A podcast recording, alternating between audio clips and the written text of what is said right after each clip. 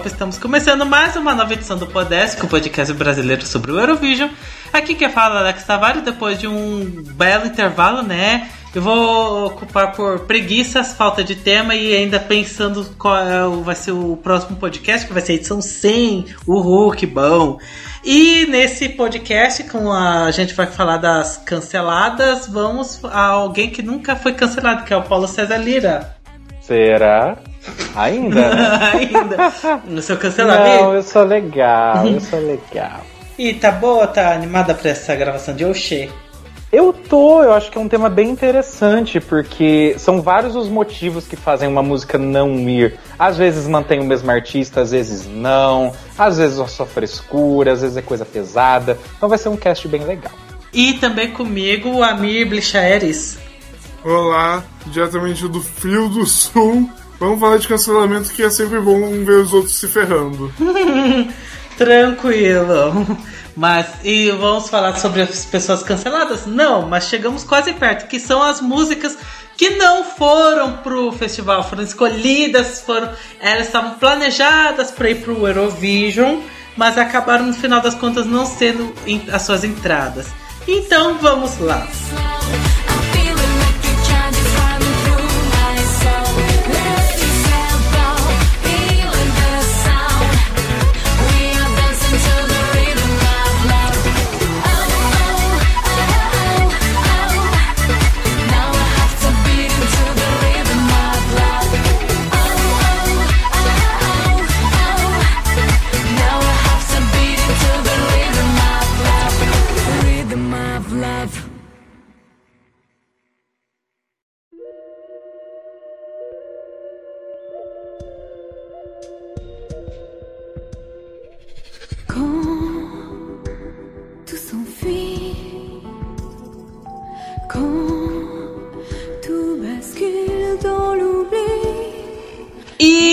Algumas salientações. Esse vídeo foi meio, entre aspas, inspirado barra roubado de um vídeo que eu encontrei no YouTube. Eu vou deixar no, blog, no post do blog sobre, a, sobre esse link. E eu pensava que as músicas antigas eram as que tinha, podiam ser as que estavam mais canceladas tal. Né? Tipo a música da França de 74 que foi cancelada porque o, o presidente morreu e aí eles cancelaram a participação do festival. Malta que que não foi porque não tava sem dinheiro e tal. Mas eu vendo aqui, falo assim, gente, de 2004, 2005 pra frente, o que teve de música que foi pro, pro lixo, olha, não, não tá no GB. E vamos comentar aqui as músicas a partir de 2005. Algumas a gente vai comentar meio rapidinho, porque, gente, é, algumas foram canceladas porque elas são bosta mesmo temos que admitir, são muito ruins. Então vou falar aqui de 2005 que tivemos duas músicas canceladas.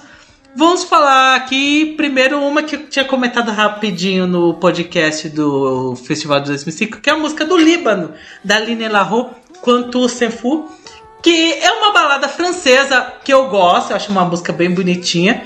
Mas ela não foi escolhida porque o Líbano não quis transmitir apresentações de Israel. E então, né?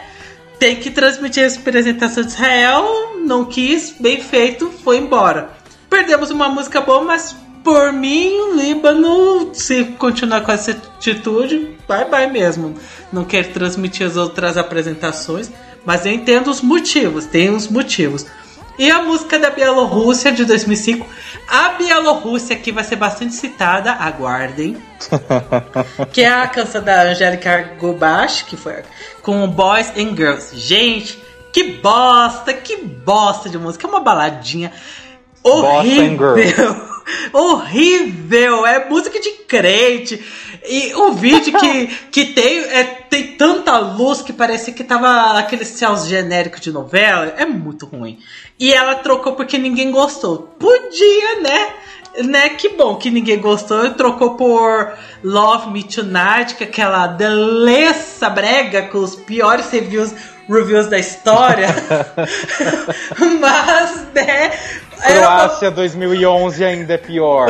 Nossa, aquilo lá é review ruim, não é? Gente, é, mas ou música ruim trocou por uma menos pior, mas ainda assim não tá boa. É, é a, a menina entregou o que os gays queriam, mas não do jeito certo. É. A Mir quer dar uma comentada sobre essas duas do Líbano e da Bielorrússia, rapidinho? Eu queria comentar que a música do Líbano tem um nome que é Guantu Sinfui, Sinfu, e o Líbano Sifu, na real mesmo. Porque não se recusou a transmitir Israel, Israel teve uma das melhores participações no, na década em 2005, quando pegou quarto lugar somente. Uhum. Que era maravilhoso foi um pouco foi bem punido a, a, não participação do Líbano. E da Bielorrússia, pelo jeito, não ia, não ia passar de qualquer jeito. Não. Ou seja, não, trocou seis por meia dúzia, pelo jeito. Não, não mesmo. Paulo comentando aqui Líbano e a Bielorrússia. Sobre a Bielorrússia, eu concordo com o Alex. Eu acho que as duas são ruins, mas aqui acabou sendo a oficial. Love me tonight. Essa é a minha imitação da mulher cantando. é menos pior. Eu acho realmente que pelo menos tem uma gaysice ali, tem uns bailarinos, tem uma batidinha breguinha ali anos 2000, que é levemente interessante, não é bom, mas é ok. Agora, a baladinha Boys and Girls realmente é chata. Eu, eu acho triste isso, sabe? Você se esforça para fazer uma música que o público não gosta. Mas, né, se tem a possibilidade de trocar, ok, beleza, compreendo, porque realmente a música é chata. E sobre o Líbano, de todas que a gente vai falar, eu acho que a maior perda, assim, porque eu adoro ver país novo e diferente. E ainda mais nos anos 2000, que era um monte de gente entrando, e é o Líbano, sabe? É uma coisa que não é ali na Europa exatamente. É muito legal na Europa clássica, eles, tipo, ah, eu acho legal, eu acho bacana. Porém, gente, ai, ai, não vou exibir a apresentação. É, tem várias que eu penso isso. Você não sabia que você ia ter que fazer isso? Tipo, você não leu o contrato? É tipo a gente quando vai baixar um aplicativo e não lê os termos e, né? de, de condições. Cara, você vai ter que exibir a apresentação de todo mundo. Como assim? Ai, não vou exibir. Tá pronto. Se o Azerbaijão então, tem que transmitir a Armênia, por que você não vai transmitir o Israel, né? Exatamente, exatamente. E é uma coisa que eu acho muito chato, assim. Mas sobre a música em si, eu não vejo nada de mais, mas ao mesmo tempo não vejo nada de menos. Eu acho que é, é, é, é tem essa coisa gostosinha, o instrumental é bem daquela época 2004, 2005, 2006 do Eurovision, que tinha uma pegada étnica, mas ao mesmo tempo era pop. Eu acho uma delicinha. Eu acho que eles conseguiriam um top 15 caso entrassem. Mas, né, quiseram fazer graça e nunca mais vimos o Líbano. Olha só, cadê Líbano? Por onde anda?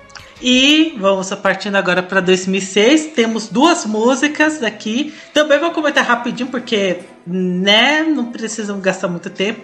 Que é a música da França da Virginie Pochin, Vous nous, que é que treta de compositor que ele não quis deixar essa música e essa música é chata e trocou por uma música chata. Alguém se lembra de França 2006? Pois eu não lembro de França 2006. E a outra é a música da Sérvia Montenegro, do No Name Moia Ljubavi, que é, é a mesma coisa que eles tinham mandado em 2005 que é uma um pop meio, bala, é, meio balada balcânica. Tá, tá, Parece tá. muito.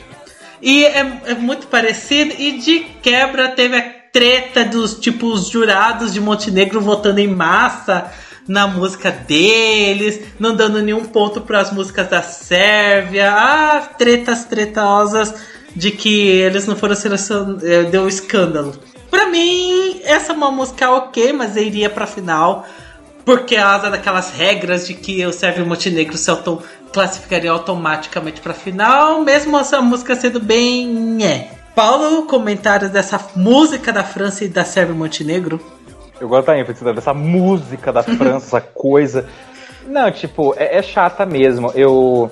Quando, inclusive, eu tava pesquisando para pro cast, eu tava ouvindo a música da França, eu achei que era de outro ano. Eu não lembrava. Eu fiquei, é 2006, gente. 2006 não é aquela. Não, aquela é do outro ano realmente é muito esquecível. Porém, eu acho que a que mandou é menos chata. Ainda é, ainda não, não é legal não, mas ai, esquecível. França esse ano não estava acertando realmente. E mais uma vez eu quero colocar. Ai, treta do compositor. O compositor não queria que mandasse. Ninguém conversou com o compositor, gente. tipo, eu, eu fico realmente pensando, eles mandam a música assim e depois vão conversar com quem tem direito sobre a música? Não é assim que funciona a vida. Eu penso isso. Eu porque, cara, eu, eu falo por mim no TCC do, do ano anterior, que eu participei como assistente e tal, Pra quem não sabe, eu fiz imagem e som, né, uhum. audiovisual, e os nossos TCCs eram filmes. Teve um, uma, umas pessoas que for, fizeram uma cena toda baseada numa música. A cena toda era baseada naquilo. E eu não sei se exatamente se eles estavam correndo atrás dos trâmites ou se foram ver isso depois. Não sei. Se estavam correndo, menos pior. Porém, eles acabou que quando chegou a hora da exibição do filme, eles não tinham o, os direitos para usar a música do artista X. Então, não tem como usar, não pode usar. Então tiveram que improvisar uma coisa na hora, criar uma música nova para poder fazer isso, sabe? Então é algo muito chato, porque se você não tem os direitos, você não vai. E Eurovision sendo um concurso da magnitude que tem, eu realmente fico pensando, o que que aconteceu pro compositor não ficar sabendo, não assinar um papel? Será que só conversaram com ele? Ah, não vai para o Eurovision, ah, tá bom. E ele não assinou nada? Ou então será que não falaram nada para ele e depois ele entrou com, com um treta em cima? Eu não sei. Só sei que eu acho muito sacanagem, porque, poxa, hum. sabe, é, é, parece falta de profissionalismo e eu não gosto disso.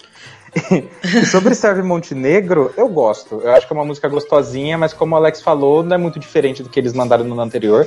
E o que eu gosto dessa música e da não participação dela é o pedaço da história. Porque até 2004 a gente tinha, até 2005, né, a gente tinha Sérvia e Montenegro. 2006 não tem. Aí 2007 já tem Sérvia separado Montenegro. Então, mesmo que você não, não entenda muito de geografia, acompanhando os anos do concurso, dá para entender, nossa, eles eram um país e aí separou, eu acho isso muito legal. Então dá para tirar algo de positivo disso, né? Momento escola, pátria educadora. é, para saber que período mais ou menos Sérvia e Montenegro se separaram. Foi só isso. É, gata. E a Mir quer dar algum comentário, algum pitaco aqui dessas duas tretas? Só que eu amo Sérvia Montenegro 2005 e 2006. Eu adoro o grupo que mandou. Fez fantásticos e tipo de música que eu poderia passar o dia inteiro ouvindo de boa. Ah, são ok, são, são músicas ok, mas enfim, era o que tinha. E vamos. 2008 e 2007, por algum milagre, não teve tretas, pelo menos que a gente não lembra, assim, tretas de de músicas canceladas, porque tem vai que Exato. tem outros tipos de tretas. tem essa. E, então vamos para 2009 que tivemos duas músicas também canceladas. Vamos comentar rapidinho aqui da música da Hungria. Teve, na verdade, eles escolheram um artista, só que tipo no mesmo dia cancelou a sua participação. E aí foi veio a, a Katia Tompos da com a canção Maganios Chonak, acho que é essa daí que se pronuncia. E que é até que é uma baladinha mediana, é okzinha tal, mas só que como ela estava muito ocupada com a sua carreira de teatro, ela não ia conseguir lidar e ir pro Eurovision e ir pro e a carreira de teatro. Então ela cancelou sua participação. E aí tivemos Dance With Me, que é aquela delícia heterossexual muito boa, só que não. Nesse caso, é a música cancelada era melhor primeiro caso da música cancelada era melhor, porque a Dance With Me é uma bosta. Essa daí é uma bosta. Não é tão bosta assim, era, é só medíocre. Okay. E a primeira que a gente vai poder falar muita coisa, que é a canção da Georgia, Stephanie 3D, We Don't Wanna Putin. Que música maravilhosa! É um dance safado gostoso, canalha com mensagem política explícita de que não queremos o Putin ou não quer que bote dentro. Ai, delícia! Que música maravilhosa! E é treta mesmo que eles foram fora pro Eurovision porque, né, Eurovision com música política ainda no ano que queria para a Rússia, né? É claro que sairiam não, vocês não vão mandar essa música. Acho que é uma das primeiras, uma das raras vezes que que o o Eurovision, aí Bill fala assim: ah, não, politicagem não, e deu certo. Mas eu queria tanto que essa música fosse, era uma das minhas super favoritas da vida. Eu adoro o Idolona Putin, que ela é, é tão canastra e é tão canalha que eu amo, eu amo essa música em muitos níveis. Paulo, comente aqui rapidinho sobre a Hungria e muito sobre a Geórgia. Olha, sobre a Hungria, eu acho que o motivo dela é compreensível, porque, como a gente viu, né, o Alex disse, a... era outra artista que ia e meio que chamaram ela de última hora. Então, né, ela aceitou meio por cima e acho que não ficou com os detalhes claros, aí ela viu que não ia dar. É compreensível. E eu não acho a música dela, tipo, nossa, legal, competitiva, mas é ok, é uma música sólida, é uma música que não faria ninguém passar vergonha. Eu acho que esse que é o ponto. Ela canta bem, então eu acho que seria uma escolha ok pra, pra, pra Hungria, porque Dance With Me realmente nossa, horrível. O bom é que, cara, Dance With Me é brega e funcionava com aquele palco gigante. Então. E teve tanta coisa bizarra. Teve a Bulgária, né? A gente sempre zoa a Bulgária 2009. Então teve, teve umas a coisas Holanda, assim, Finlândia também. Holanda! Com, com do, da falando do, da tia da cocada. Sim, então assim, teve muita coisa bizarra em 2009. Então, Dance With Me se encaixa naquele negócio. Então, para mim é ok. Né? Seria ok se mandasse essa da, da, da Katia, mas a Dance With Me dado o contexto, acaba sendo ok também. Agora, a Geórgia, tem tanta coisa que a gente pode tirar uhum. da, da não participação da Geórgia. A começar que, a, se eu não me engano, a Rússia invadiu, ou queria invadir, ou tava com treta com Geórgia já em 2008. É por causa da... a Chechênia, por causa das tretas na Chechênia. Foi yes. nessa época. E mandaram a música da mulher lá, Peace will come, blá blá blá, paz, vamos ter a paz, tá, tá, tá que é uma música, tipo, se você olhar por esses viés, é um protesto, é tipo, não, vamos ter paz, vamos ser felizes, biriri bururu. E é uma espécie de protesto, e isso é ok. Mas quando você manda uma coisa mais explícita, uma coisa mais rasgada, uma coisa mais debochada, aí já não pode. Então eu acho que o, o Eurovision nessa época ele era muito. Até hoje é, mas nessa época era muito mais. Não é hipócrita a palavra que eu quero usar, mas era muito ai, tipo, pode falar, mas deixa bem escondido, sabe? Deixa bem debaixo dos panos. Vamos ser felizes, gente. Vamos falar de paz. Vamos, vamos cantar pela paz e tal. eu acho complicado. Eu acho muito complicado porque uh, quando territórios estão em guerra, as pessoas querem falar, elas querem se colocar, se, né, se dizer sobre, e através da música interessante. O Eurovision ele surge num contexto pós-guerra para tentar unir os povos. Ele não surge no contexto de guerra. Então, quando você tem guerra acontecendo, é complicado quando você tem países que estão fazendo parte participando. Porque das duas, uma, ou eles vão fingir que nada está acontecendo, o que é estranho, ou eles vão fazer músicas desse tipo. E o We Don't Wanna Putin, eu acho que é um exemplo perfeito de um deboche e de uma, um protesto bem feito, porque é engraçado, é divertido, é, é forte. Quando eles falam no, no refrão, como é que era? We don't, We don't wanna, wanna Putin, I will try to shoot in. E eles fazem é, sinal. É, eles falam de shooting e eles apontam e eles faz fazem a arma na cabeça, só que é um passo de dança. Tipo, tem essas coisas que são pesadas, mas que são divertidas também. Encaixa. Porém, eu entendo, eu entendo. Ia ser na Rússia, tem todo o contexto que é, é, complicado. Eu entendo. Não vou dizer que. Não sou cientista político, então né? não posso dizer com certeza, não, deveria ter ido, babá, babá. Não sei as repercussões que aconteceria. Mas é, é ruim porque é uma música boa, não é um protesto ruim. E não é uma coisa de alienação, sabe? Realmente o pessoal não estava gostando da situação e quis se expressar. Então eu acho que é uma música muito boa em todos os aspectos. É uma delicinha. Quem não conheça, vá ouvir. We Don't Wanna Putin. É muito, muito legal. Amir, deixa alguns comentários aqui sobre essas duas delícias. Deixo que a Hungria saiu do Eurovision porque era too gay o uhum. concurso. é. Mas eles mandaram isso em 2009. Tipo, né? Simon Cole mandou um abraço. E outra coisa que vocês falaram que eu, eu como gosto muito de geopolítica e principalmente ver essas regiões separatistas, fui dar um Google para ver quais eram as regiões da Geórgia que estavam na guerra. E não era uma região separatista, não. Eram duas no mesmo país. Eita. Ossétia hum. do Sul e Abecásia são as regiões. Inclusive, eu li um livro que tem um capítulo que se passa na Abecásia. Deixa dica cultural o Guia dos Países que Não Existem, de Guilherme Canever. O cara é Olha. muito bom, fica a dica. Uhum. E a música é muito delicinha, é muito boa demais. Eles mandaram aquela mensagem clara e é uma mensagem subliminar, tipo, uma criança consegue ver, eu acho que até uma criança consegue ver e dançar. Uhum. E o adulto pega a referência, eu achei muito boa aquela música, muito delicinha. Muito, parece anos 80, o, o disco dos anos 80 com a pegada moderna, eu adoro. Acho maravilhosa.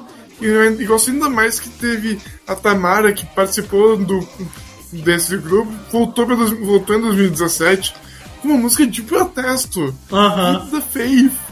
Mantenha uhum. a fé em 2017. É, com, e no, eu lembro que na final nacional tinha na, no telão coisas do tipo Rússia invade a Geórgia, tipo explícito. e o irônico que ela mandou essa música para um concurso na Ucrânia, que também é inimigo da Rússia. Ou seja, ela realmente odeia com todas as forças os russos. Uhum. Isso é maravilhoso de se ver.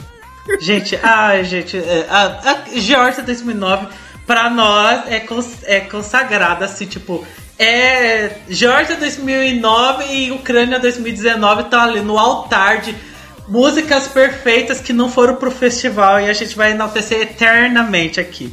Então... Exato, prêmio honorário. Uhum. Eu lembrei de uma letra que eu gosto, que é logo no refrão: We don't wanna put in the negative mood, is killing the groove. Eu acho essa letra tão genial. Tipo, o, o movimento negativo tá matando o groove, tá matando, né, a batida, a, a, a onda. Isso é muito legal, porque combina com o disco e também traz essa coisa do a negatividade. O que é a negatividade? É gente invadindo nosso país, né? Essas tretas que estão colocando é maravilhoso, sabe? É, é, são essas pequenas coisas que eu, porque tem a parte, como a gente falou, tem a parte mais óbvia, mas tem essa questão da letra também. Ah, é muito boa. Gente, vão ouvir essa música, é, é incrível. Ah, tá tocando no fundo, por mim tocava eternamente. Eu...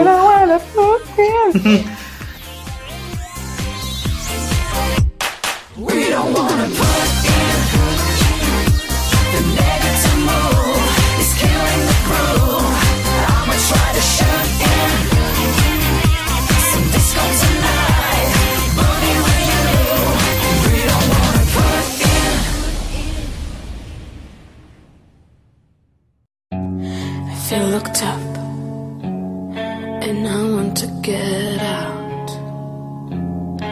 But I know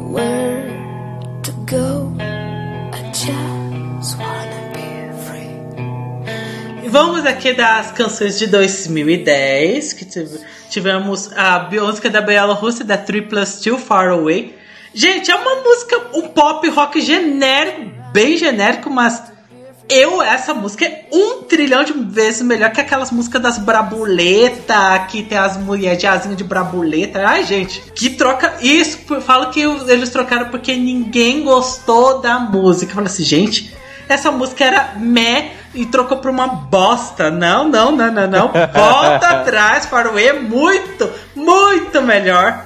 E a situação da Ucrânia, que não tivemos uma, mas duas músicas rejeitadas que elas tiveram que fazer três músicas em, em, no mesmo mês. Que no comecinho de março de 2010 eles tinham selecionado o I Love You do Vazio Lazarovich, que é uma bosta, é uma bosta assim, grotesca, seria um dos meus últimos lugares. Ainda que foi, foi embora porque ninguém gostou dessa música. E realmente é, é, seria a primeira vez que a Ucrânia ficaria fora da final. Porque a música é muito ruim, é uma balada genérica, sem graça, com uma letra pobre, muito, muito ruim. Só vale pelo fato que a metade final é tá em ucraniano e só isso e ainda assim é ruim. Depois eles fizeram final nacional e quem ganhou foi a Alyosha. E a Alyosha, ela cantou a To Be Free, que é, é um pop é um rock bem bom, só que ela performou essa música antes, então fica complicado. fica complicadinho de defender disso daí. Aí eles trocaram por Sweet People, Sweet People maravilhosa. E por motivos pessoais, o Amir teve que dar uma saidinha aqui rápido, uma saída aqui, né? Volta logo, eu te convido mais outras vezes e continuamos com Paulo, que acha dessas eu. o Chapolin Colorado. é, que você acha dessa música da Bielorrússia e as duas da Ucrânia? Da Bielorrússia, é o que você disse. A, a que eles mandaram é ruim. E a anterior, para mim, pelo menos, é menos pior. Entretanto, se você que está ouvindo puder, pesquise essa música. Como é que é o nome? É Far Away. Ah, Far Away. Far Away do 3 Plus 2. Porque a cara das pessoas assistindo é uma delícia de ver, porque dá uma vergonha alheia. As pessoas. Tá, filma a plateia, a plateia tá detestando mesmo. Tem gente dormindo, tem gente com cara de. Uh, tem gente com cara de que porra é essa? É, é uma é cada cara que tem na plateia. Eu não entendo porque a música não é tão bomba assim. Não é legal, mas para aquelas caras, eu não sei o que ele estava esperando.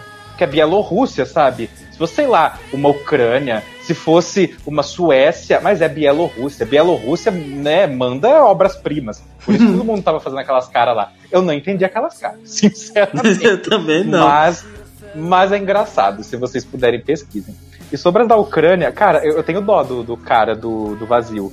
Porque Hum, vazio. nas outras, tipo, a, a Bielorrússia em 2005 ah, não gostaram, mas pelo menos mandou a mesma mulher, né? Com outra música. Aqui não, fizeram uma, uma, uma seletiva.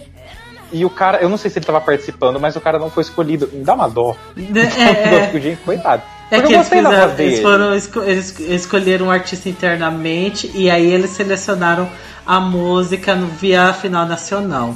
A música da Lyosha original, né? To Be Free, incrível, maravilhosa. É uma das poucas dessa lista que eu senti vontade de ouvir de novo e que eu ouvi de novo. We Don't Wanna Putin, óbvio, sempre ouço quando posso. Mas é- essa aqui é outra, eu gostei bastante. Eu gosto de Sweet People, que acabou sendo a música que foi mandada. Inclusive, Sweet People me lembra Você Não Me lembro, Você Não Me Ensinou a Te Esquecer do Caetano Veloso. É muito estranho, mas eu acho que parece. Sempre vou falar isso. E, mas eu gosto muito dessa aqui, To Be Free também. Não conhecia e eu achei muito legal. É bem parecida com Sweet People, a vibe é a mesma. Eu acho que eles fizeram certo, porque o pessoal gostou de To Be Free, tanto que votaram pra ela, né? Então eles fizeram uma música parecida com essa. Eu achei bom. Eu gosto das duas. Pra mim, se fosse essa To Be Free, eu também ia gostar e ia colocar numa boa posição. E agora indo para 2011, que tivemos uma música e adivinha de qual país? A Bielorrússia, gente! Olha só! Que é a própria Anastasia Binikova com a Born in Belarus. Gente, que música delícia! Que música delícia! Eu gosto de. Essa daí é o caso que eu, eu não me importo qual das duas, Born in Belarus ou I Love Belarus. É tudo hino nacionalista que eu acho iconicamente. É, é, tem umas tosquices, mas é que eu gosto dessas tosquices. E a música foi excluída porque ela foi performada antes da hora. E a música, né, tipo, é a, nascida na Bielorrússia nos tempos da União Soviética e tem uns, uns cara um, no som, uns, tipo soldados cantando sobre a União Soviética. Eu, gente, que música mais comunista!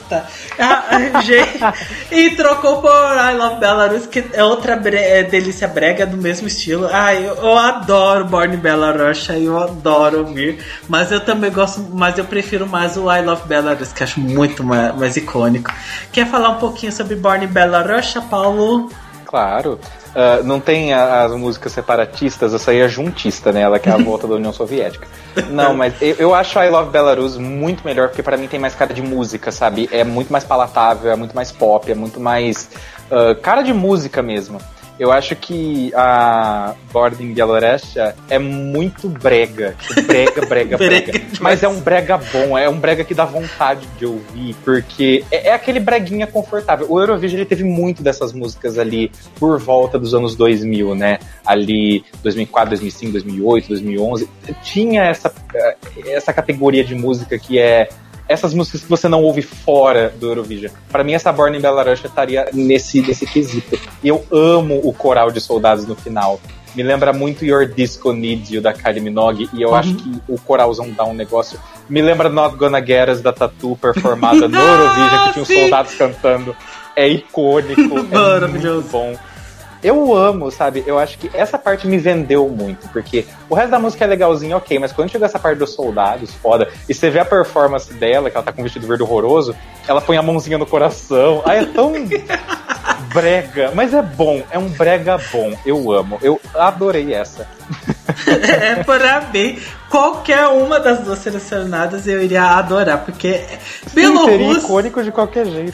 A Bielorrússia é um. É, eu já falo, é o país que eu menos gosto do festival e é também o país que tem muita treta de, de música fora do, do festival. E a próxima, adivinha de que país é? É da Bielorrússia também, 2012. Com a Aliona Lanskar com All My Life, que foi embora porque des descobriram que ela comprou votos, né? Coisa que a gente nunca viu na vida, né? Acho que nunca vimos tipo, países tipo Moldávia fazer esse tipo de coisa, né? Mas pelo menos na Bielorrússia foi comprovado, que é pior ainda. E a música é bosta, é uma música bosta. É. E, e trocou por We, We Gonna Be Heroes é da. Até esqueci da banda, mas era, trocou por um rock meh que ficou fora da final merecido. E, e a música da Itália, que é a da Nina Zilli, a Per Sempre. Que muitos anos atrás eu preferia o Per Sempre do que a L'Amore Femmina. Hoje eu gosto das duas por igual, que eu acho o Per Sempre muito boa. Foi uma, uma oportunidade muito perdida, que a música era maravilhosa, mas trocou por questão de que a Rai queria que trocasse da música. Mas trocou por uma música boa e e a já no Per Sempre já a Nina Zilli já tava com aquela vibe bem Amy Winehouse e o L'Amore Femmina é mais Amy Winehouse do que o normal. Uhum. E Paulo comenta dessas aí, mais uma música da Bielorrússia, a Cansa da Itália. Eu não tenho que comentar da Bielorrússia porque eu acho esquecível e chata. Eu realmente não vejo graça nenhuma. Eu só acho engraçado que a Leona Lanskaya não vai ser a primeira vez dela aqui, né? E ela participou oficialmente depois. Então, assim, a gata é bem Eurovisiva. Ela gosta, ela vai atrás, ela foi atrás do que é dela. Uhum. Sobre a, a Nina Zilli da Itália, assim, eu não curto tanto por sempre. Não porque é ruim, mas eu acho que foi uma escolha muito acertada mudar a música, porque eu acho que é muito parecida com o L'Essentiale, que foi a de 2013. Não, 2013 veio depois. É 2013, é. A gente tá falando de 2012. Gente, confundi tudo, tô louca. Ah, é porque eu ouvi de trás para frente. ah, sabia que eu tava louca.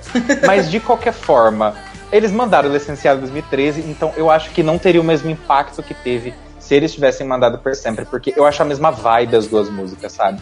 Fora que a Itália, ela voltou em 2012 com 2011. um jazzinho. 2011 é, com um jazzinho. Aí 2012 veio a Nina Zilli com esse. É um jazz meio rock também, não sei classificar L'Amore Fêmea, mas tem essa pegada uh, mais, mais, mais fortezinha. L'essencial é mais lenta. Aí 2014 foi um, um rockzinho mesmo com a, com a Emma.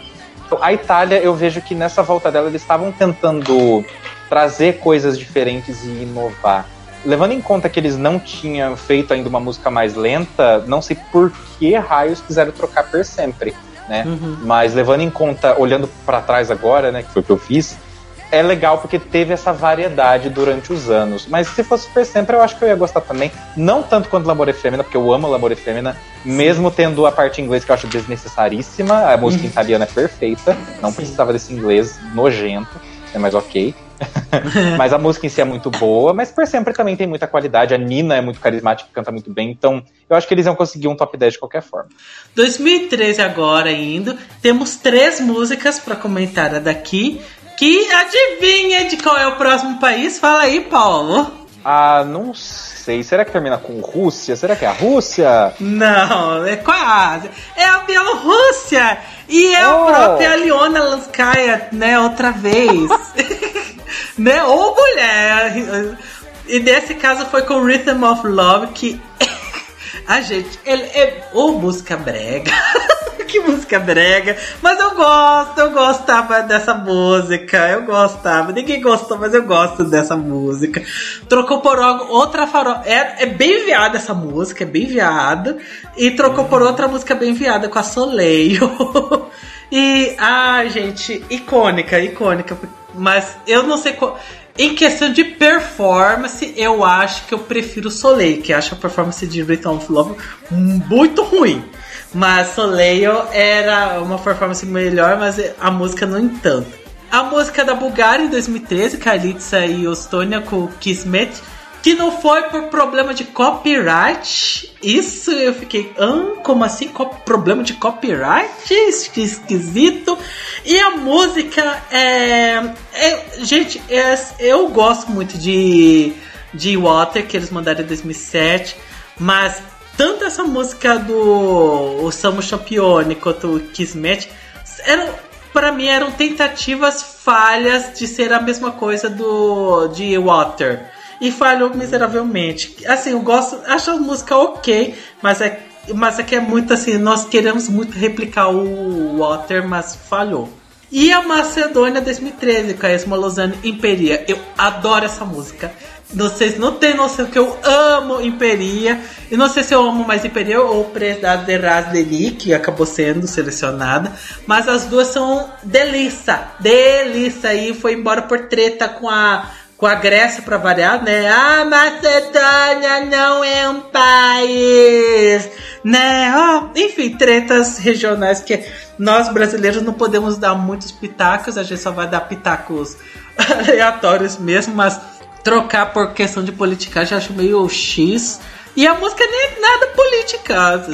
É só. É brega. É brega, brega, brega, mas é um brega que eu acho maravilhoso também. É.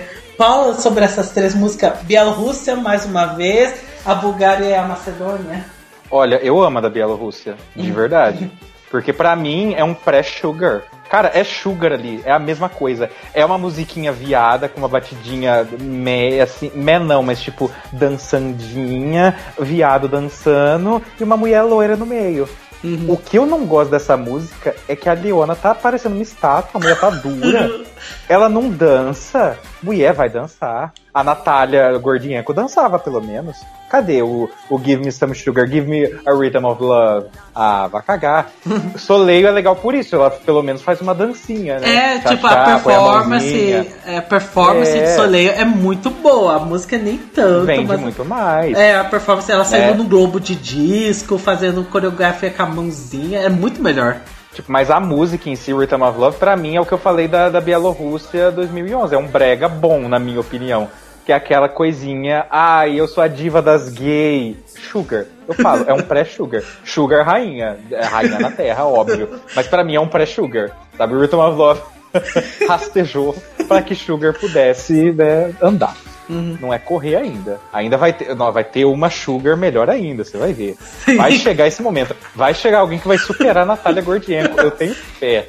Vai ser assim, uma coisa estilo Sylvia Knight. Eu espero, olha, uhum. após Sugar, incrível. Espero ainda que seja da própria Natália Gordienko. Por eu favor. quero que ela, que ela que, que fique registrado nesse Podesk. Eu quero que Natália Gordienko se supere. Eu quero. Amém. Uhum. Vamos lá. uh, qual era a outra? Da Bulgária. Bulgária. A da Bulgária, eu concordo com tudo que você disse. Eu gosto das três músicas que eles mandaram, né? Da Que Não Foi, da Samo Champione e da Water. Só que o Water tem um quê tão especial. Eu não sei se é porque é coisa, questão do momento, mas essa batidinha Mortal Kombat era muito interessante. Eu acho que eles brincaram muito com o eletrônico com o Water. E eu acho que nas outras duas ficou muito no étnico, então não tinha essa, essa, essa vibe. E aí, você pegar Samu Champione, por exemplo, tem um, um, dubstep do nada no meio. Ah, era o ano do dubstep 2013, né? Ai, detesto. Sim, foi, Enfim. foi muito. Eu acho que o único que funcionou foi Granca, que eu gosto, mas o resto, ai, estranho, mas não estamos falando de 2013 como um todo, estamos falando Sim. de Bulgária. Eu particularmente prefiro o Samus Champione. E sobre copyright, cara, é a mesma coisa que eu falei do compositor mais cedo. Por que eu não vi isso antes, né? Só que a questão do copyright eu entendo um pouco mais, porque uh, o artista, eu acho que ele pensa, ah, eu tenho direito sobre a música, vou, simplesmente. Porém, se a gravadora fala não e ela também tem direito, né? no, no, mesmo que ela tenha uma parte pequena sobre a música, é, não pode, né? Porque todas as partes têm que estar de acordo. Então, eu, eu entendo, talvez, não tô supondo, né? Mas talvez foi. Ego não é a palavra, mas foi esse negócio do artista, dos artistas, né? A Elitza e o Stoyan acharem, ah, vamos lá, porque é a nossa música, a gente vai conseguir fazer. Enfim, acho que é isso. E sobre a, a Macedônia, ah, primeiro vou comentar da treta dos países, né? né? Longe de mim querer me meter em treta de país que eu não faço parte, porque eu não conheço. Porém, quando eu vejo essas tretas da Grécia e da Macedônia, sabe o que eu penso? Hum. O Rio Paraná, ele não corre só no Paraná. Aí um outro estado fala, ai, não quero que você se chame Paraná, porque o Rio Paraná corre em outros lugares também. Ah, dá licença, né? Pelo amor de Deus. Sei lá, eu, eu, eu penso isso, por mais que tenha essa região, é, é uma região. É diferente dos Estados Unidos da América se chamarem de América. Porque você tem uma coisa maior, que é o continente, e eles, enquanto uma parte pequena, estão se chamando disso. O que eu vejo nessa treta da Grécia e da Macedônia é que tem uma parte da Grécia que chama Macedônia e um país muito maior. E aí, enfim, né? eu acho estranho. É uma treta que eu não entendo. Poderia ler mais para me informar, porque eu realmente não sei, né? Se alguém quiser conversar comigo sobre, eu adoro conversar mesmo. Gente, é, precisamos. O Alex sempre fala. É, precisamos yes. de de, de chamar alguém que entenda a política europeia pra ser nossos amigos e, e fazer gravar com a gente, porque precisamos de alguém que entenda política na Europa, pelo amor de Deus. Isso ia Sim, porque eu estando de fora, eu realmente não entendo tanto essa treta e para mim é, é, estranha. Porque a Imperia mesmo, eu acho melhor que, que Ararazeni. A parte que a, que a, que a Esma entra na, na Ararazeni que começa o dubstep, é o dubstep de novo. Não gosto. Enquanto na, na, na, Imperia, eu acho que ela tá muito mais integrada na música. Eu gosto mais. Não amo a música como o Alex ama, mas eu gosto mais. Eu acho que Imperia seria mais interessante. Fora Nossa. que o clipe, gente, assistam o clipe de Imperia. Tem umas mulheres normais dançando. Quando eu digo normais, é porque a roupa dela é uma calça jeans, uma, uma, uma roupa de igreja com os panos e um cabelo normal, um cabelo assim, que não é super comprido, não é estilizado, não é nada, e elas batendo o cabelo. Sei lá, para mim, sei lá, Green Room dançando fogo, é, é isso que Imperia. Eu acho maravilhoso.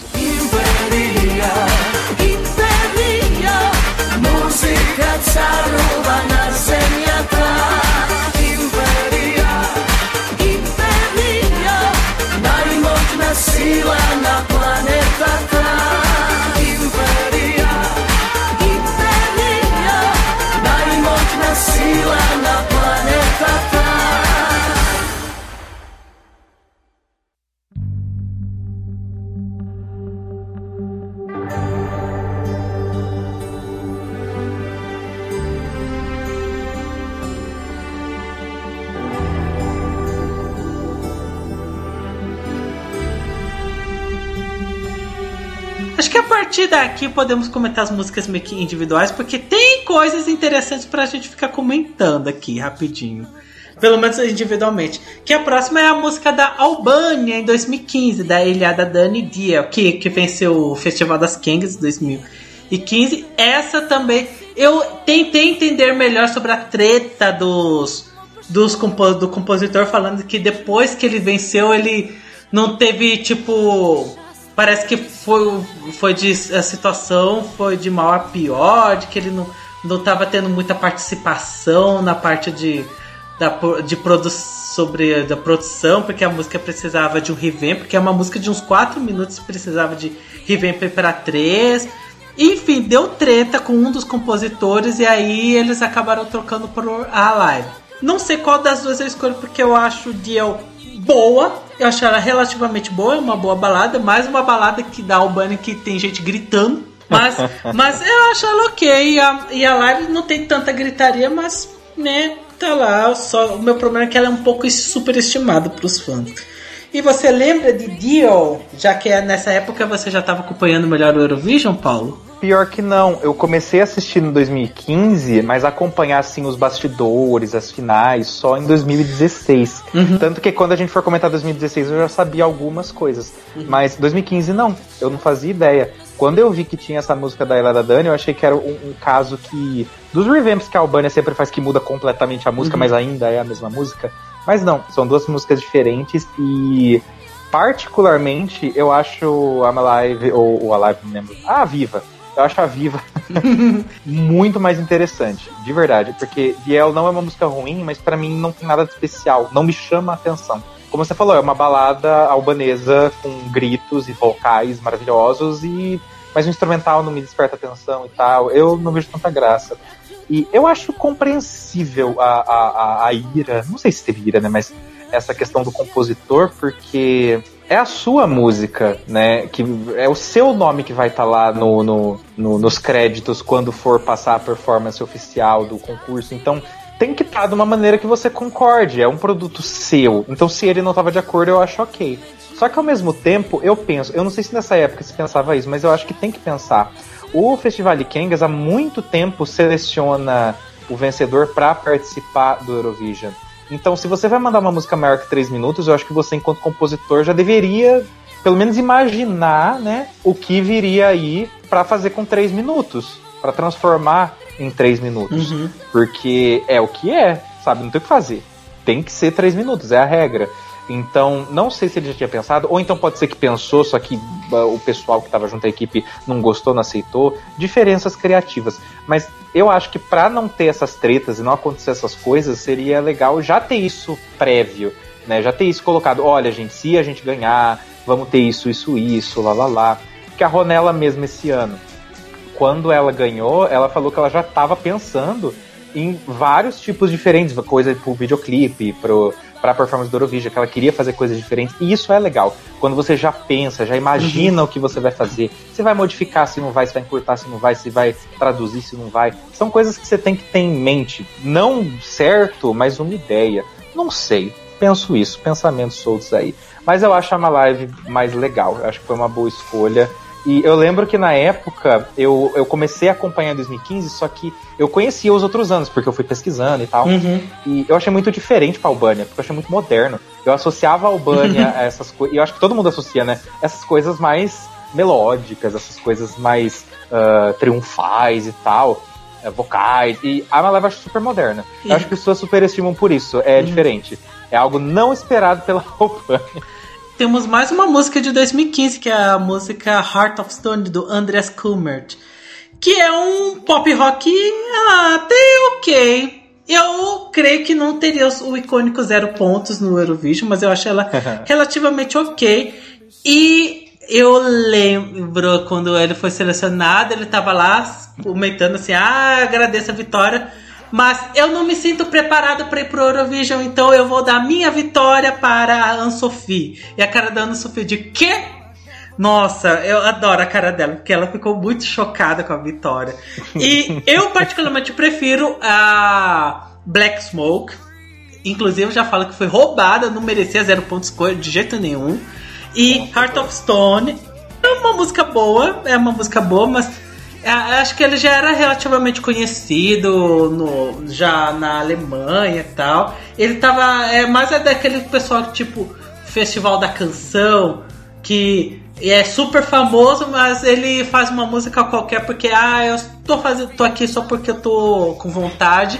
Aí ganhou e ele, vixe, o que eu vou fazer? Eu não quero ir, eu só tô aqui pela, tô aqui pela zoeira. Eu tô aqui pela zoeira que vim aqui pra cantar, não, não pra ir pro Eurovision. Mas, enfim, acho meio bizarro essas coisas de vou pro, vou pro uma final nacional do Eurovision, aí ganha e fica, vixe, mas eu não quero ir pro Eurovision. Vai entender. Mas foi bonitinho ele falando que ele não. que a Anne Sofia era uma escolha muito melhor do que ele. Ele foi. ele dando a vitória para ela. E Paulo comenta aqui sobre Heart of Stone. Eu gosto, prefiro Black Smoke também, mas eu gosto dessa música. E eu acho bizarríssima também. Porque eu penso, para você ganhar, você tem que participar. É, é o único requisito para ganhar, participar. Então se você não quer ganhar, por que você vai participar?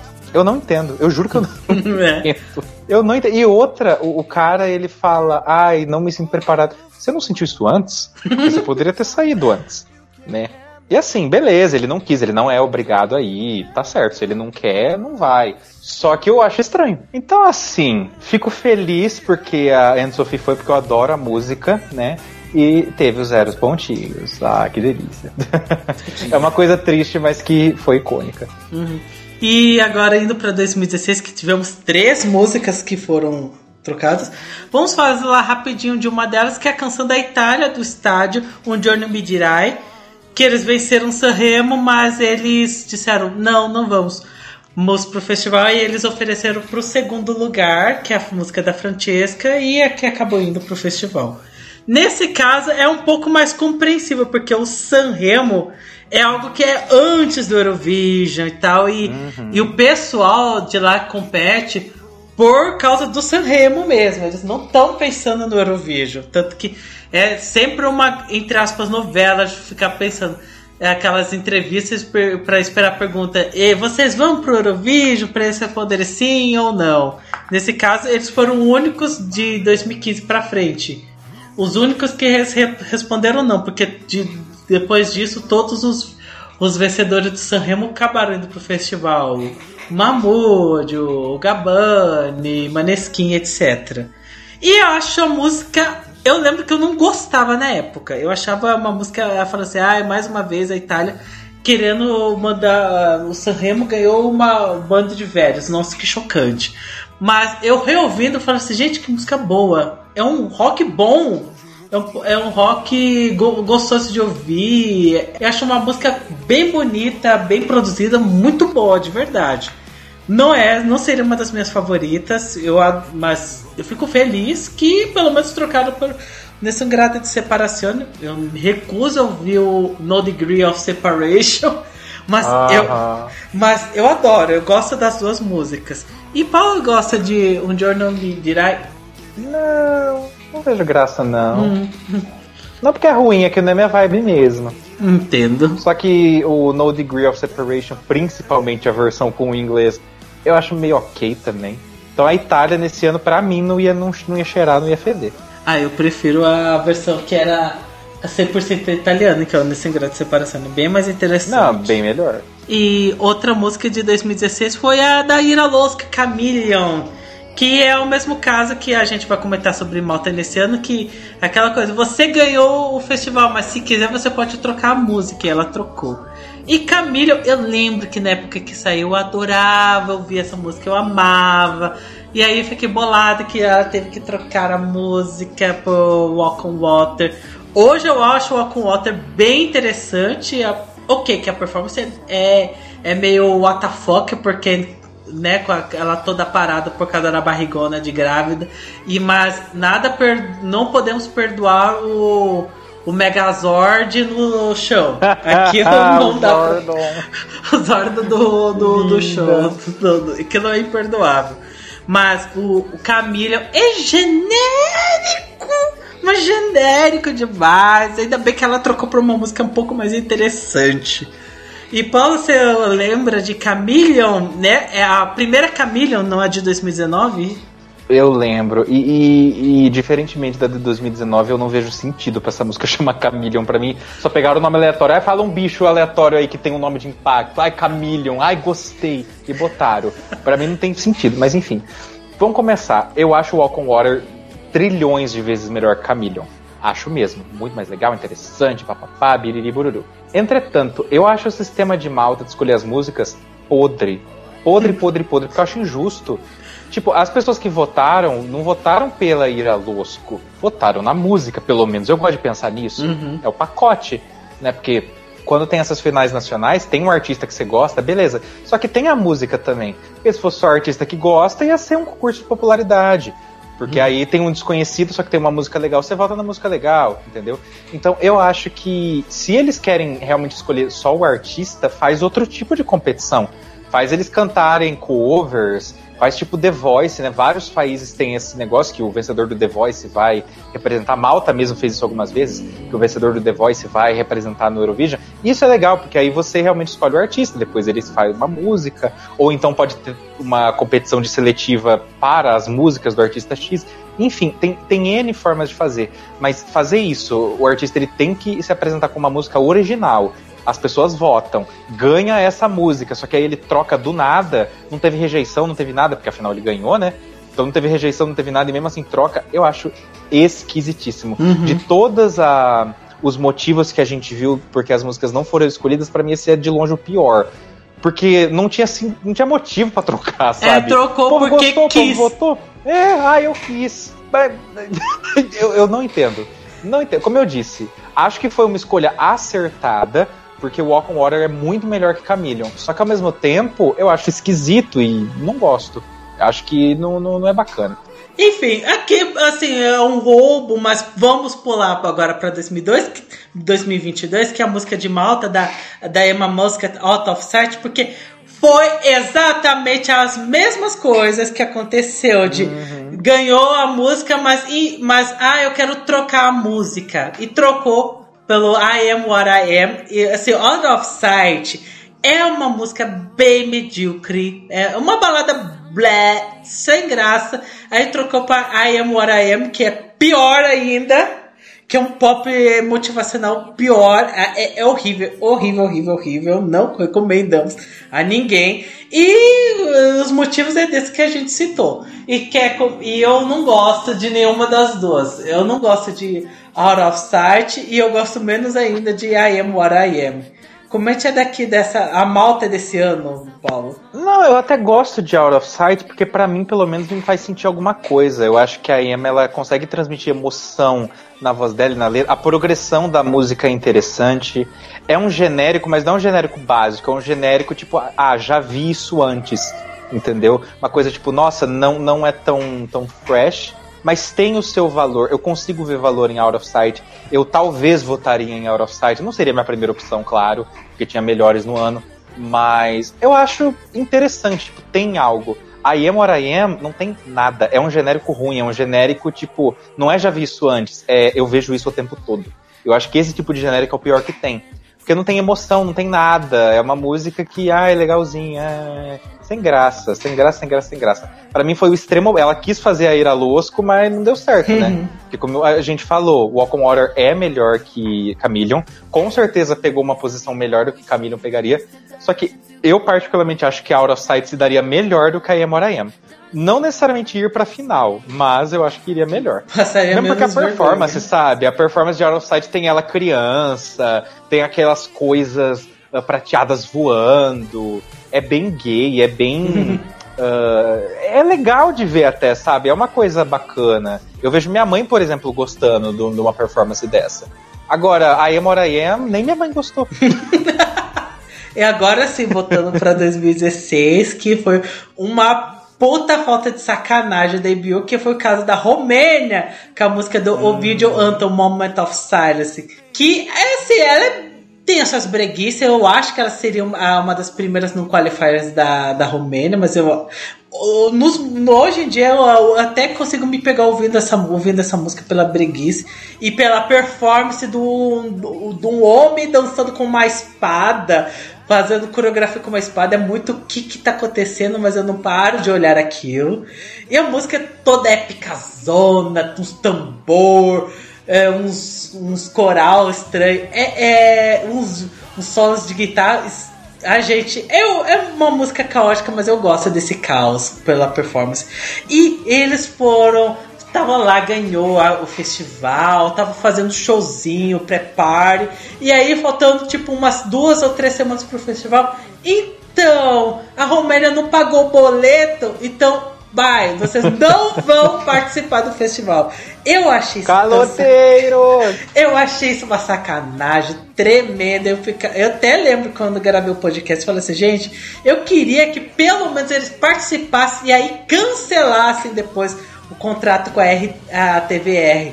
E, porque Gente, eles já estavam fazendo show, fazendo isso, aquilo, para depois descobrir que eles não vão participar. E eu achei muita sacanagem. Demais. Eu fiquei uhum. muito triste com a Romênia naquele ano. Você também ficou triste, né, Paulo? Com o que aconteceu com eles? Bastante. Aliás, comentando primeiro sobre a treta. Que treta deliciosa. Porque é um motivo novo, né? A gente tá comentando aqui várias coisas que aconteceram. Em nenhum momento aconteceu isso. Tipo, um calote, né? Não, não pagou um boleto, tá devendo achei maravilhoso, enquanto tretas é, é, bem refrescante. Mas eu fico chateado porque, como o Alex falou, como diz aquela menina da, daquele vídeo meme antigo do Restart, eu acho uma puta falta de sacanagem. Porque é realmente isso. Eles já estavam envolvidos, já estavam lá, já estavam fazendo. É a mesma coisa para mim que você não quer casar com a pessoa, você sabe que você não quer casar, só que você tá ali organizando o casamento, fazendo tudo. Aí chega uma semana você fala, ah, não quero mais. Sendo que você já sabia antes que você não queria. Por que, que você esperou tanto tempo? Sabe? Por quê? Por quê? Pra mim faria mais sentido, porque, assim, eu tento me colocar na posição da IBU também. O que, que eu acho que talvez aconteça? Porque eu gosto de dar o benefício da dúvida. Talvez eles pensaram, ah, eles vão pagar, né, gente? É impossível uhum. não pagar. Então vamos, vamos esperar ver até onde vai, porque eles vão pagar. Eu penso que é isso. Só que eu também acho isso não profissional, porque e se não pagasse e de fato não pagou? E aí? O que, que você vai fazer? E aí fica toda uma treta, todo um negócio, as pessoas estão acostumadas, já estão contando com a Romênia, porque. Eles botaram a música da Romênia do... no, no, no CD oficial no Lançou CD, CD. postaram os materiais no canal oficial no, no, no, YouTube, tinha divulgação no Instagram, tinha divulgação em tudo quanto é lugar. Ele, como você falou, tava fazendo as pre-parties, tava rolando um monte de coisa, para depois você falar, ah, não, não vai, é estranho. E a gente tem vários casos assim, não do, do calote, da IBU, mas tem vários casos que, tipo, tá tudo certo pra ir aí não vai. Coisa chata, por quê? Sabe? Que, que coisa desagradável. Era mais fácil ter cortado na raiz, falar, olha, se vocês não pagarem, vocês não vão nem fazer final nacional. Não adianta fazer, porque vocês não vão participar. Isso sim é o que eles deveriam fazer, entendeu? Uhum. Para dar uma pressionada. Ah, então a gente não tem condição de pagar. Então vocês não vão participar.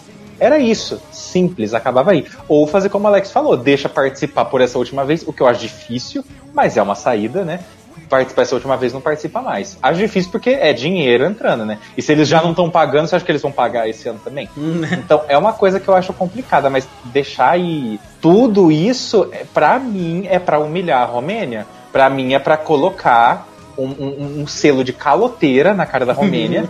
E, e, talvez também mandar uma mensagem para os outros países, tipo, tá vendo? Vocês não pagar isso que vai acontecer. Vocês não vão só não participar, vocês vão ser humilhados publicamente. Eu acho que é isso. Joguei a teoria da conspiração aqui. E Biu não é bozinha, não. não mesmo. Ela só beneficia quem ela quiser. Tipo, a, a, que nem tipo, a Israel tava pra fechar a emissora, eles deixaram, transmitiu, aí, tudo bonitinho, falam que a última o Eurovision era a última performance ao vivo de, da, da emissora de Israel. Foi tudo bonitinho, mas da Romênia deixou a Romênia tudo fazer aquilo e de repente, então vamos cancelar a sua participação no festival. O Israel eles foram bonzinho, mas com a Romênia não. Olha só, acho meio, né? Choices. Polêmico agora, né? Mas considerando que Romênia nunca ganhou, mesmo mandando músicas boas por vezes, e Israel é lambido muito, apesar de mandar músicas boas, Israel é muito lambido sim. Eu não duvido, sabe? Israel é um, é um filho preferido. Tipo, o Ibiu ama Israel. Ah, Israel lindo. E Romênia, tipo, ah, você é meu filho também, né? É isso aí. Eu, eu fecho assim. Coitado da Romênia. Eles têm vampiros, gente. Eles são legais. é, isso é verdade.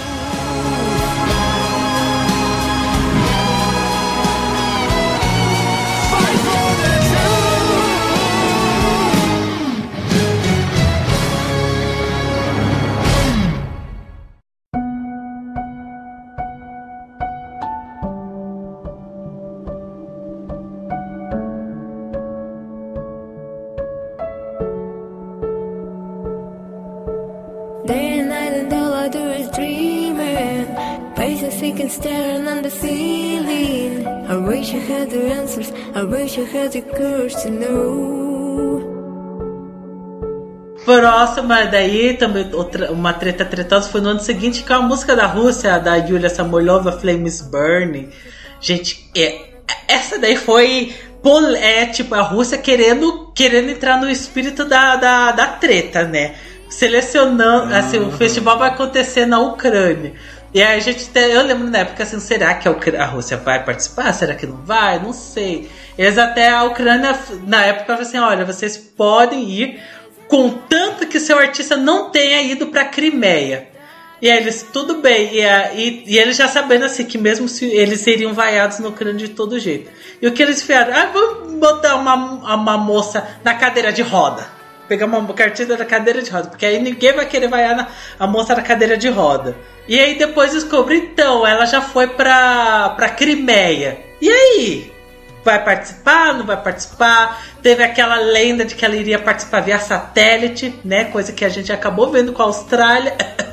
no final das tretas, a Ucrânia teve que pagar uma multinha e a Rússia mais uma, uma multinha um pouquinho mais alta porque a Rússia ela tava era de muito zoeira de querer mandar a Yulia sabendo que ela iria causar treta. E sobre Flames Burn, ai gente que música bosta, que música bosta.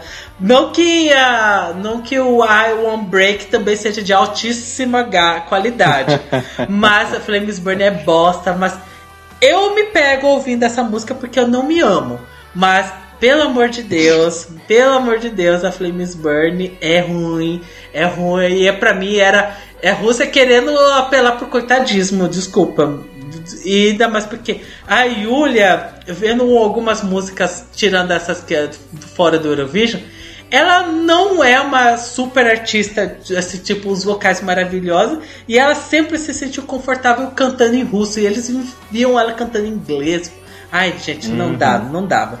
Eu, por, por mim, eu fiquei assim, mas que bom que a Rússia não participou e iria ser vaiada, coitada da Yulia, não merece, ela não merece ser vaiada, mas porra, é sacanagem, é pra mim, foi uma, essa daí foi uma primeira saída da da Rússia muito merecida. A que aconteceu em 2022 foi mais merecida ainda. E Paulo quer comentar sobre a, o flame, a chama queimando? Com certeza, porque Eu lembro que tinha uma época que eu me sentia mal por falar desse coitadismo que eles tentavam jogar com a Yulia, porque eu falava, poxa, ela é artista, sabe? Que coisa chata. Porém, não tem como negar, porque são várias evidências que mostram isso. Porque a Rússia, nessa época, estava muito focada em ganhar. Tipo, 2014, apesar de ter toda a questão da guerra da treta, as, as, as Tomachev Sisters foram vaiadas, eles pegaram uma ótima posição. 2015, eles me mandam Polina Gagarina, que é assim, famosíssima ah, na Rússia e naquela região ali do leste europeu. Famosíssima mesmo. Tanto que conseguiu ali um segundo lugar. Uhum. Terceiro lugar? Segundo, segundo. Segundo, segundo lugar. Não merecido, mas lugar. foi. Mas conseguiu. Aí eles me mandam Sergei Lazarev em 2016. Sergei. Cara, eu conhecia Sergei antes do Eurovision, pra você ter uhum. noção é um artista assim que ele transcende as barreiras do leste europeu também. Ele é famosíssimo. E com aquela performance que o povo enaltece, eu não sou tão fã, mas o povo ama muito e blá blá blá, you're my only one, biriri bururu. Então a Rússia tava com sangue no zóio nessa época. Por que eles me mandam uma menina que não tem a mesma fama, o mesmo peso que uma Polina e que um Sergei, também não tem os mesmos vocais que eles, não tem a mesma desenvoltura, não tem a mesma performance, não tem nada. Por quê? Aí você vai ver a guerra na Ucrânia. Olha a música que ela canta. A flame is burning, a esperança, paz, que lindo. É claro que foi para fazer a Ucrânia parecer malvada, olha só. Porque sabiam também que ela tinha ido pra Crimeia, olha só, expulsando uma menina que só queria cantar. E eu lembro que saiu um monte de coisa, que tipo, a, a Yulia pela primeira vez ia ver o mar, porque ela queria ver o mar, e ela nunca uhum. viu o mar, e, e, na Ucrânia ia ser uma coisa. E, e, ela ia ver o mar, enfim, tinha todo esse negócio para realmente fazer a Ucrânia parecer mar. E outra evidência, no ano seguinte, acabei de falar tudo que a Rússia fez. Você vê a uhum. performance da Polina, é simples, mas é muito foda, é polida. A performance do Sergei tem todos os efeitos que pode pedir. A performance da Yulia bota ela em cima de uma montanha Nossa, e uns bailarinos dançando em volta. Tipo, eles têm cacife, culhão e criatividade para fazer uma coisa muito foda com a Yulia uhum. e fazer uma coisa legal, para ela ter uma performance boa. Não quiseram fazer. Então, assim, realmente as evidências mostram que eles estavam cagando para ela e estavam usando ela de bode expiatório. O que é muito triste, porque, porra, ela é artista, ela merece respeito e ela merecia ter uma performance boa, ela merecia ter uma música boa, porque, como você falou, ela canta em russo, ela não canta em inglês. Você procurar qualquer cover dela no YouTube, a maioria é tudo em russo, porque uhum. é o que ela se sente mais confortável. Nas entrevistas, quando ela ia conversar, ela conversava em russo, o inglês dela ela evitava falar muito. Então, tipo, é, é de uma coisa tão, tão uhum. chata pensando do ponto de vista político, foi muito inteligente da Rússia fazer isso. Uhum. Só que o tiro saiu pela culatra, né? Eles. Se as coisas tivessem saído como eles esperavam, nossa, a Rússia ia sair como a heroína. Mas não deu, porque o povo não é tonto. Né? O povo não é tonto. Então, né, conseguiram pegar ali, hum, será? E realmente não, não deu certo para eles. Eu, eu, me sinto mal pela Yulia, porque ela não, não, não tem culpa de nada disso, né? Uhum. E depois, eventualmente, ela conseguiu ir pro Eurovision e tal. Só que eu realmente queria que ela tivesse ido com mais dignidade, com uma música que realmente ela se sentisse confortável, com uma performance boa, que eu sei que a, que a emissora tem cacife para fazer. Ela merecia muito mais. Em 2018 não teve músicas excluídas, mas se bem que teve era tretas que aconteceram eh, durante o Eurovision, tipo cantor da República Tcheca se machucando, invasão do palco, mas enfim, isso não vamos comentar. E em 2000, então vamos para 2019 que tivemos ela, Maru a Siren Song, Vem gente. Aí. Gente, que foi treta gostosa aquela final nacional do início ao fim, que delícia. Né? Começou com a com a Tayana, minha, minha gripada favoritinha, falando assim: Ah, então eu não vou participar desse ano. Aí eles substituíram pela Maruvi. E olha, você acha que a. Acho que é uma das, das decisões que é mais a emissora ucraniana se arrepende da vida. Uhum. porque foi treta. Ou não, porque rendeu coisas maravilhosas. Rendeu Crimea is Ukraine. I have a, a very uncomfortable question to you. A, a participação da Barumi foi necessária para a gente viver feliz. a gente era para a gente ser feliz. Porque rendeu meme, rendeu meme bom. E, e sobre Siren Sang, gente, acho que é, é, gente, é pra mim é pornografia no palco. é, ela deu, essa deu o que os gays queriam, que que é, é sensualidade, uhum. é bateção de bunda, é sapato sendo usado como tiro, guitarra, é quase strip. Gente, é uma coisa sadomar muito boa. É, gente, e pensando assim, que a Ucrânia, ela estava na mesma metade que a Islândia. Eu acharia que seria uma decisão inteligentíssima botasse a Islândia e depois a Ucrânia. Tem essa gente, uhum. Europa pervertida, olha só. Botar é, Ucrânia e Islândia ali, tudo coladinho, bonitinho. Olha que delícia, ia ser maravilhoso. Quero fit. É, sim, Maruvi e, e Hatari, icônicos. E, e sobre o Sirisan, eu, eu, a, a música é boa, eu gosto, ela seria o meu top 3 com certeza. Eu, mas a performance deixa a música muito mais icônica. Gente, eu, é maravilhosa. Como eu tinha falado, We Don't Wanna Put e Siren Song são duas músicas que eu vou enaltecer sempre que eu puder. Eu adoro, eu adoro, eu adoro. E acho que ela seria a sua favorita, né, Paulo? Se participasse. Com certeza. Cara, é, eu ouço essa música até hoje, sem zoeira. Eu ouço até hoje. Quando eu, eu fazia drag, eu performei essa música e é uma das performances que eu mais gosto de ter feito. Ela é incrível, incrível, incrível, incrível. Porque eu acho que assim, uh, sempre tem as trends que o pessoal tenta copiar. Em 2018 a gente teve uma diva dançante, né, Helene Fureira, maravilhosa, e a gente viu isso sendo copiado várias vezes. Para mim, a Ucrânia é muito inteligente porque ela pega essas trends e subverte, ela faz do jeito dela. A Maruv é uma diva paz gay, assim como a Helene, porém é completamente diferente, é um estilo diferente, é uma vibe diferente, é uma música, é tudo diferente. E eu acho isso muito inteligente, é muito bom. É muito bom porque é, fica refrescante. E, e, e, eu adorei ter conhecido Maruvi. Eu acho ela uma artista muito foda, muito foda mesmo. Porque, apesar das músicas dela não serem, ó, incríveis, letras maravilhosas, nem nada, a estética dela e a forma como ela se apresenta, como ela se coloca, os looks, tudo é, é, é, é incrível. Eu não conheço ninguém como Maruvi e eu vou enaltecer para sempre. Mas falando da treta especificamente, para mim, Maruvi é um peão também. Uhum. Eu lembro que no, no, comunicado dela ela disse que não queria ser um peão, e para mim é exatamente isso que queriam fazer dela. É, é exatamente isso que fizeram dela. Uhum. Porque eu, eu, eu, comento isso às vezes em grupos eurovisivos, principalmente na época quando tinha essas tretas, alguns ucranianos ficavam putos comigo, mas para mim é a realidade. Porque para acontecer isso, e aí aconteceu com a Alina Pache também, mas vamos comentar mais para frente, ou a emissora é incompetente, ou eles estão realmente querendo passar uma mensagem. E eu acho que é a segunda, é a segunda alternativa. Por quê?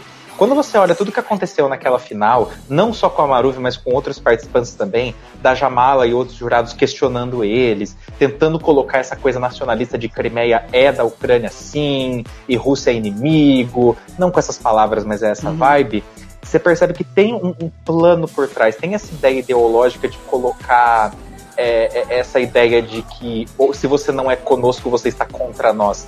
E para mim a Maruvi foi bem isso, sabe? Eu vejo muitos ucranianos que ficam felizes com a saída dela porque colocam ela como traidora, alguma coisa assim, que ela quer se alinhar com Rússia, que ela não quis cancelar os shows delas na, na Rússia. Isso que naquela época a treta da Rússia com a Ucrânia não tava, tipo, exacerbada, né? Não que... tava como ficou esse Você ano. Você vê que assim, ela, então... o que dava a entender é que assim, ela até aceitaria cancelar os shows na Rússia, só que era tipo no meio da treta é ah, você não vai responder sem as entrevistas sem autorização da nossa emissora, você vai ter que ficar com a emissora, com coisa do governo até o momento tal. Ela seria praticamente uma escrava do governo ucraniano. Sim, e é uma coisa esquisita, porque ela falou que ela não quis justamente porque ela não concordou com o contrato, ela achou que era muito restritivo, que ela não se sentia confortável com aquilo. A emissora fala, não, mas esse é o contrato de todo mundo, querida. Se você não aceitou, o problema é seu. Aí vem o, o Melovin, Melovin, não sei uhum. como pronuncia, que representou a Ucrânia no ano anterior, falando, eu não assinei nada disso não, quando eu participei não era assim. Então, tem, tem muita coisa que indica que realmente eles quiseram fazer isso com a Maruvi de propósito, para realmente jogar ela contra a parede. Tem o fato também que chamaram ela de última hora, eu tenho certeza que eles nunca pensaram que ela fosse ganhar, né? Eu acho que eles queriam realmente outra pessoa, Casca, eu acho que eles estavam querendo bastante que uhum. fosse. Tanto que ofereceram pro Casca, ofereceram pro terceiro lugar, ninguém quis. E tanto que a Ucrânia não foi, não participou esse ano por causa disso, porque ninguém quis. A, a vencedora foi desqualificada, né? Não podia, não queria fazer as coisas e tal. Eu acho foda. Para mim, realmente tem essa questão ideológica e essa questão da Ucrânia querendo passar uma mensagem pro seu público através do Vidbeer. Eu acho muito isso, muito, muito mesmo. Não tô dizendo que é errado, mas eu acho sacanagem, porque é você fazer as pessoas de trouxa. Você faz de trouxa a Maruve, que foi chamada de última hora, não era nem pra estar tá lá, uhum. foi, se esforçou, ganhou, fez algo foda. É sacanagem com as pessoas que votaram, porque ela não ganhou sozinha. Ela não ganhou por mágica, ai Deus quis. Não, uhum. o povo votou para ela. É sacanagem conosco, pessoas de fora que acompanha as outras competições dos outros países e gosta, e meu Deus, quero muito, tal, tal, tal, enaltece, eles iam ganhar uma posição excelente com a Maruve. Então é chato, é uma situação chata. Mais uma vez, eu não sou ucraniano, eu não tô naquele meio, então não tô em posição de falar se é certo, se é errado, se é bom, se é ruim. Mas é chato. A próxima foi o que a gente. Só vamos falar bem rapidinho dessas duas coisas, que é as próximas duas coisas. Que foi o ano inteiro de 2020 por causa de coronavírus, coronavírus, né? O festival foi cancelado. E eu lembro que assim, tipo, eu já tava até esperando que o festival fosse cancelado por causa da, da Covid. Mas eu pensava assim, ó, ou vai ser cancelado ou ele vai ser postergado para tipo para outubro, para ver se a situação melhorava. Claro que a situação até hoje ainda não melhorou, tá menos pior, mas não melhorou 100%. Mas Sim. eu ficava pensando, e aí? Né, era esperado, fazer o quê? Bo que bosta. E as músicas, podemos usar as músicas? Não, vocês não vão usar essas músicas. O esforço de todo mundo, de todos os 40 países, foi lá pro lixo! Todas as músicas foram excluídas e é o que a gente, o que a HBO nos entregou. Europe China Light, aquela bosta de especial. Ai, aquela bosta que parece o enterro do Eurovision. Pra, eu defino como o enterro do Eurovision. Que coisa bosta aquele Europe China Light. Mas o ano, né, nesse daí podemos falar que foi o ano que teve mais músicas canceladas, porque foi todas as músicas foram canceladas. Uhum. E perdemos algumas bombas, tipo You Are the Best in Me, a música da Estônia, a música da Finlândia, que eram bem bombas, e algumas músicas que eram boas demais, tipo. Eu, a música da Noruega era maravilhosa, a música da Alemanha era boa, Israel era Little muito... Big.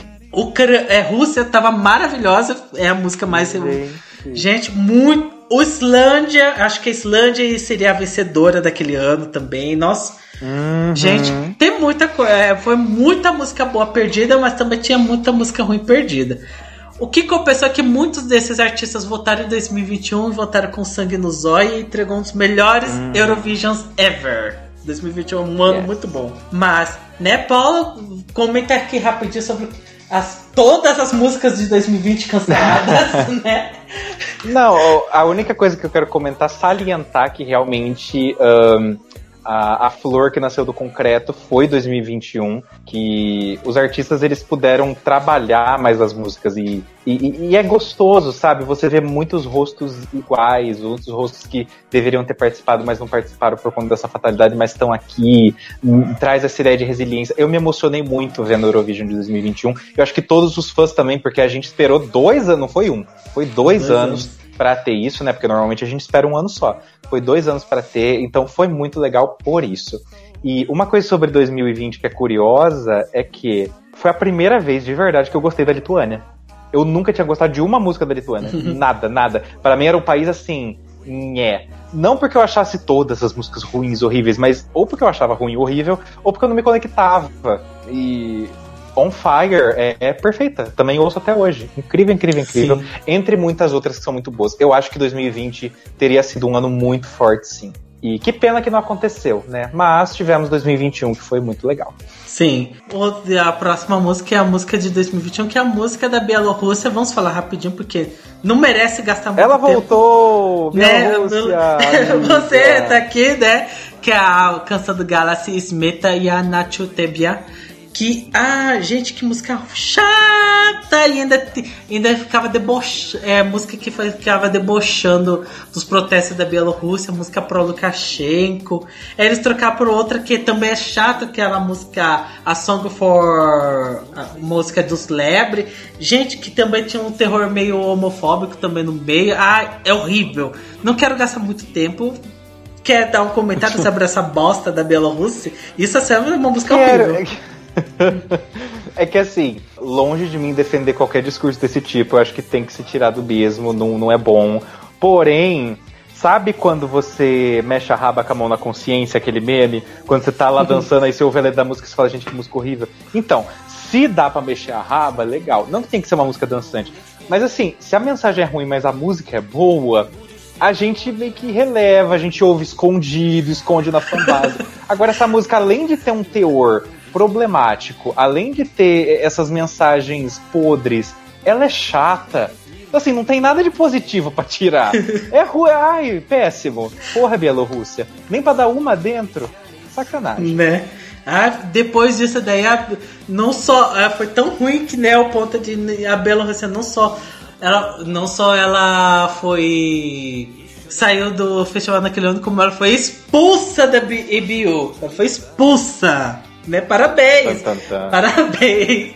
Essa foi expulsa por, por fez uma música tão ruim que ela foi expulsa. A, o país foi expulso para não voltar. E a, a Rússia também outra expulsão, né? E a última música que queríamos comentar aqui é, é a da Ucrânia, da Lina Pasha, Shadows of Forgotten Ancestors. Eu, particularmente, acho essa música muito melhor que Stefania. E eu acho que Shadows of Forgotten Ancestors seria uma vencedora de Eurovision muito melhor também. Muito, essa daí tem cara de que iria que pegar aqueles 500 pontos de televoto que, o, que os Kalush ganhou, porque a performance uhum. tem aquela vibe meio étnica, é parte ucraniano, parte inglês, que acho o inglês meio X, mas ok. Mas a música é muito orgulho ucraniano, sobre o, sobre o povo ucraniano. Gente, é uma, a performance é linda, a música é muito boa. Eu eu acho que se eu visse essa música sendo performada lá em Turim, eu ia ficar super emocionado. Eu ia achar super de boa com ela vencendo o Eurovision. Seria onde que a Ucrânia seria vencedora em 2022 por causa da guerra. Mas se fosse vencedora pelo pela música da Alina, eu ia achar super justo porque a música é muito orgulho ucraniano, povo, isso, aquilo. Já Stefania é, é uma música sobre a mãe dele, que acabaram sendo usado como um, uma música pra guerra tal, mas, mas a música não é tão assim enaltecendo o país Ucrânia que nem foi a música da Lina. E a Lina saiu por questão de que ah, é, também é tretas de, de, de dela ter ido pra para Crimeia via pra, com alguma coisa relacionada de ter ido para Crimeia, minha reação é, pelo amor de Deus, o que, que, que tem na Crimeia? Que todo mundo vai pela Crimeia. Eu quero saber o que, que tem na Crimeia, que eu não sei. E segundo, que ficavam falando de também treta na, na final nacional, com os caluchos não aceitando, né? Que tivemos a cena icônica do cadê os papéis, cadê as votações? Que votação? E aí a pessoa joga os papéis pro ar, maravilhoso esse momento. Mas foi também treta, treta. Mas eu particularmente, eu achei que a troca foi para pior. Mas ainda assim, Estefania é uma música boa. Só não acho que tem é, música, meu Deus, winner do Eurovision. Eu acho a música da Lina muito mais winner.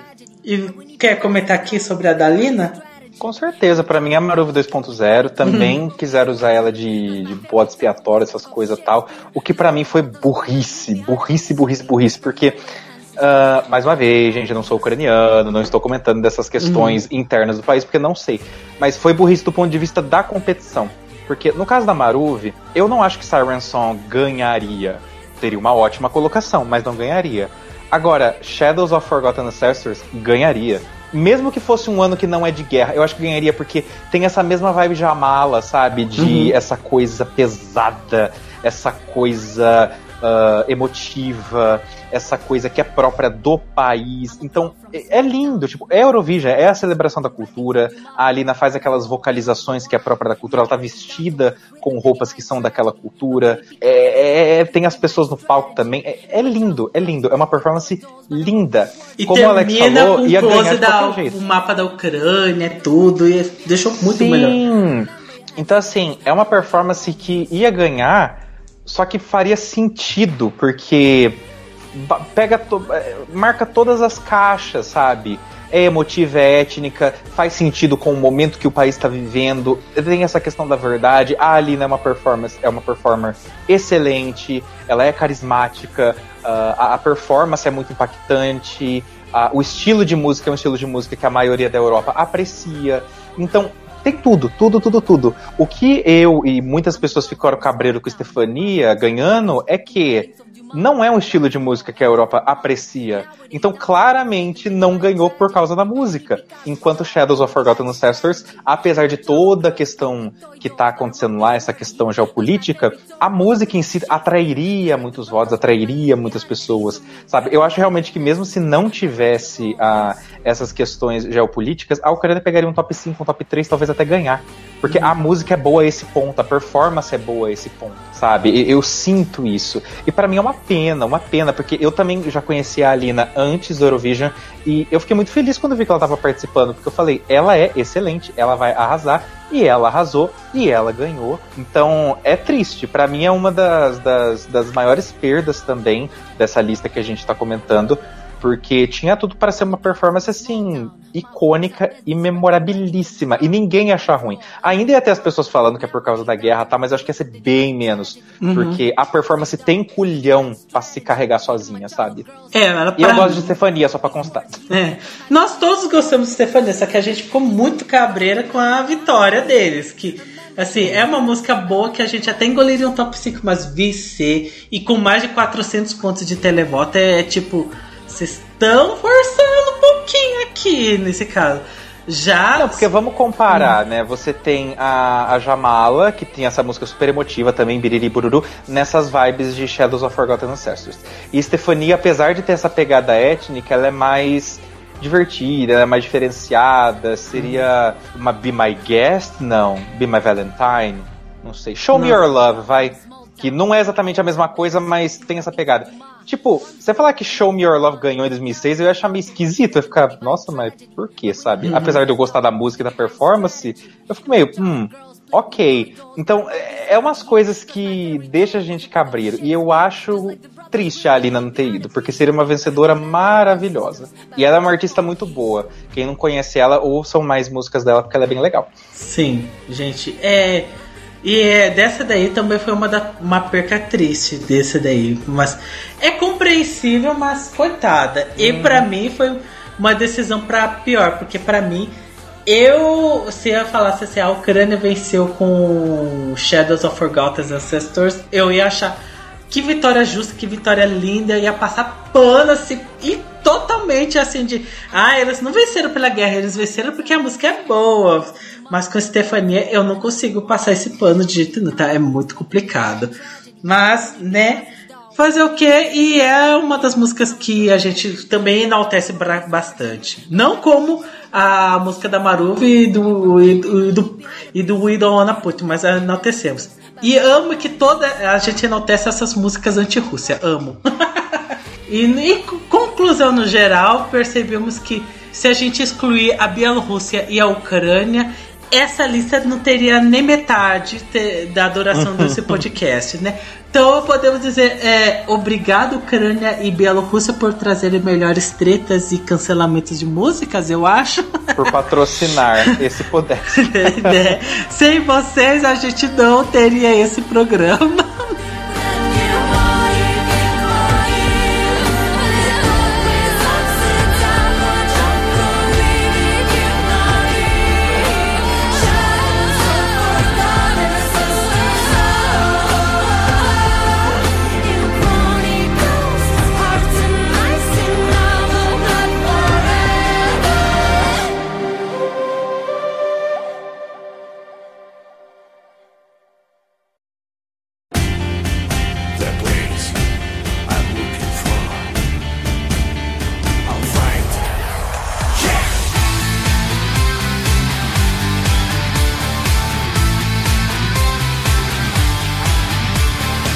Ficamos por aqui, né, gente? Foi um programa curto e longo ao mesmo tempo, da duração que eu já queria. Próximo episódio, episódio 100, yay! É, super. Eu já tenho a ideia do que eu vou fazer. Espero que não seja tão demorado o próximo intervalo de, desse pro outro.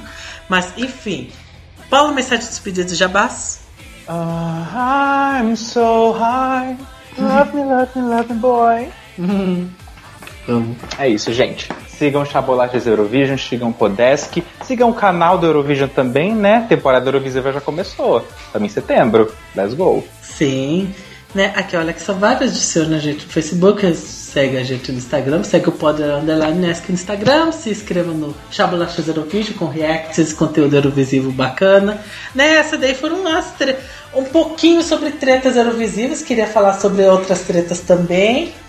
Se, não, já falo que não vai ter podcast sobre revamps de, de Eurovision, por, das músicas de Eurovision, porque tem muita música que foi revamp e tem uns revamp que, que não tem lá muito sentido de comentar, só, só algumas coisas que é bem tipo a música do Facebook ou a música da Ucrânia que era meio com teor meio é, incestuosa e mudou para melhor, enfim, só alguma coisinha aquele que a gente enaltece. Mas próximo episódio o episódio 100, já tem, eu já sei o que vou fazer, então aguardem. Mas, começou a temporada Eurovisiva, já temos um artista selecionado. Obrigado, Israel, por selecionar antes do, do esperado. É, mas, enfim, muitas coisas vão acontecer e vocês vão ver aqui no, no podcast. Beijos pra vocês, seus lindos. Até a próxima edição. Tchau, tchau. Kisses.